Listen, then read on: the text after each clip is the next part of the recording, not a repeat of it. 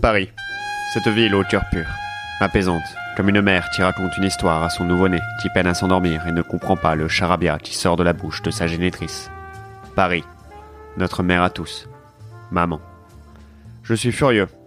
Je voulais profiter de la péniche pour emmener Coréenne visiter une partie de la France dont je suis sûr que, comme beaucoup, elle ne connaît pas l'existence. Les anti-françaises.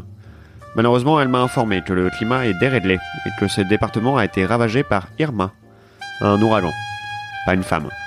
Une femme ne pourrait pas ravager un archipel. Je ne dis pas que les femmes ne sont pas fortes, juste que, quand même, un archipel, c'est énorme, même, pour un homme. Qui a déréglé le climat lui demandai-je. Elle pouffe. Donald Trump, dit-elle en ricanant. J'ai le sens de l'humour, mais pas quand il s'agit des vacances. Qui est ce Donald Trump qui a l'air de tant vous amuser? Le président des États-Unis, me répond-elle. Hein? Et où habite-t-il, ce président des États-Unis? Aux États-Unis. Oh, mais je, mais je sais ça. Où? Dans quelle ville? Nous atterrissons à Washington DC. Je porte un magnifique Stetson, un gilet, mes Santiago et un bandana rouge, vestige d'une précédente aventure en Camargue et d'un passage aux fêtes de Bayonne. Je suis toujours furieux. Si Donald pense qu'il va s'en tirer en déréglant le climat et en ruinant mes vacances, il se met le doigt dans l'œil, comme un presbyte qui met ses lentilles en maudissant le ciel de ne pas avoir une meilleure vue. Je dis à Corinne qu'elle va devoir se faire passer pour une indienne.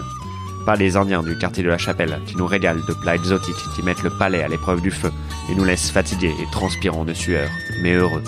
Heureux d'avoir goûté la nourriture des rois. Non, les vrais indiens. Ceux des films. Avec des plumes. Les autochtones ne connaissent sûrement pas la Corée du Nord, il ne vaut mieux pas leur apprendre l'existence d'un pays aussi terrible.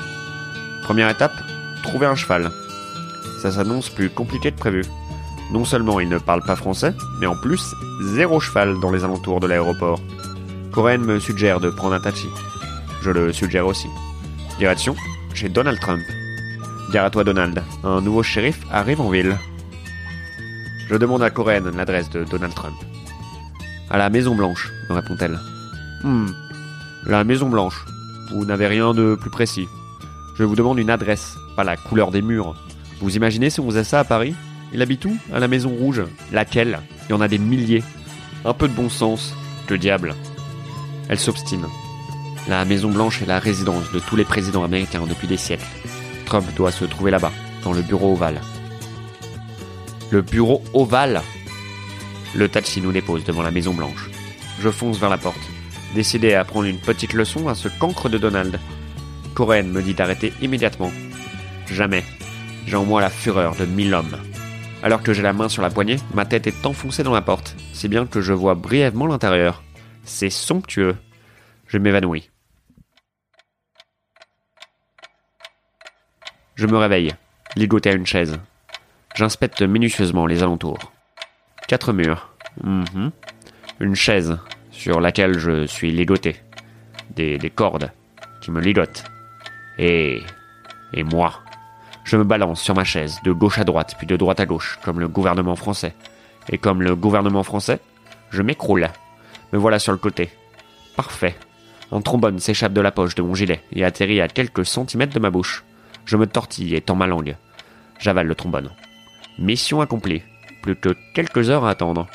Quelqu'un ouvre la porte. Coréenne. Ça n'a pas été facile, dit-elle, mais j'ai réussi à leur faire comprendre que vous ne représentez aucun danger. Moi, aucun danger. Attendez un peu que je chie mon trombone. Donald Trump n'est pas ici, continue-t-elle. Il est parti en vacances dans le Kansas. En vacances? En vacances, je vais me le faire. Coréenne, appelez un taxi. Direction, le Kansas. Plus précisément, à Cottonwood Falls. 15 heures et 43 minutes plus tard, nous arrivons. Par chance, le compteur du taxi ne fonctionne plus. J'invoque un vice de procédure, et par son payer. Première étape, trouver le saloon. Le taulier aura certainement des informations sur l'endroit où se cache son président. Le Grand Central Hotel est grillé. C'est un saloon, ça? Déjà coréenne. Si vous voulez, répond-elle en m'invitant à avancer vers la porte. Je suis très déçu. La porte ne ressemble pas du tout à ce que j'imaginais. Ce n'était pas une porte qui s'ouvre en poussant. Enfin, enfin si, mais pas qu'une seule porte. Enfin, pas de poignée, juste deux portes qui, coude à coude, s'ouvrent par, le milieu. Enfin, bref, très déçu. Je la pousse en soupirant. Un whisky criai-je depuis l'entrée du bar avant de saluer les autochtones en rajustant mon chapeau. Je m'accoude au comptoir et crache par terre. Donald Trump, ça vous dit quelque chose? Coréen traduit ma question, apparemment avec finesse car le taulier éclate de rire. Ils parlent tous les deux pendant cinq bonnes minutes dans la langue de ce pays de liberté et d'obésité morbide. Il me regarde et rit. Elle doit sûrement être en train de lui raconter mes aventures. Coréenne se retourne vers moi. Allons-y, dit-elle. D'accord. Mais où ça? Le président aime faire du golf dans les réserves naturelles aux alentours. C'est seulement à quelques minutes d'ici. Parfait. Maintenant, il s'agit de trouver des chevaux. Nous galopons vers la réserve naturelle de Talgrass, à quelques milles au sud de Cottonwood. Je monte un magnifique étalon noir, que j'ai appelé Bélé, en référence au fabuleux président américain. Corinne monte, elle, une jument blanche, que j'ai appelée Monica, en référence au fabuleux président américain. Coréenne a acheté ses bêtes à un fermier, qui nous a également vendu des armes. Quelle liberté. Je commence à me faire à cet endroit. Moi, le détective de l'Hexagone. Je me surprends à m'imaginer une nouvelle vie ici, vadrouillant sur les routes américaines, un pistolet sur la hanche et le monde entier sur qui l'utiliser. C'est ça l'Amérique. Mon Amérique. Mais je suis toujours furieux lorsque j'attache les rênes de Billy à un poteau à l'entrée du terrain de golf. Par chance, nous arrivons juste au moment de la rotation du service de sécurité, et nous rentrons sans encombre, et armés.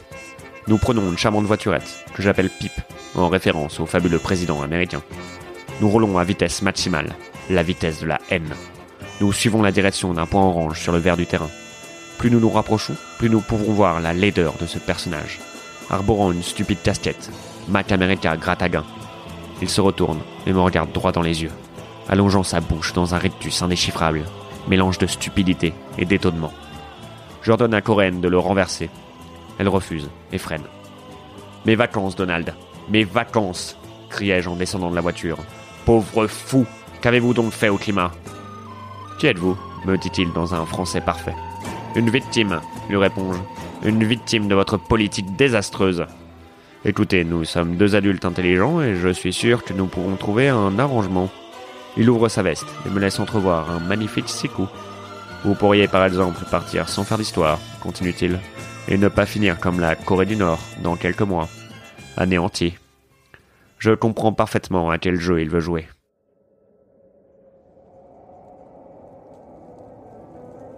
Je soulève ma veste à mon tour et place ma main juste au-dessus de mon sicou. Il plisse ses petits yeux mesquiens. Je plisse mes magnifiques yeux bleus. Il n'y a pas un bruit sur le terrain de golf. Du coin de l'œil, j'aperçois Coréenne et hoche lentement de la tête pour la rassurer. Au loin, une boule de poussière roule, comme si elle avait senti la tension qu'il y a entre le président des États-Unis et moi, détective Froussin. Un aide le cri.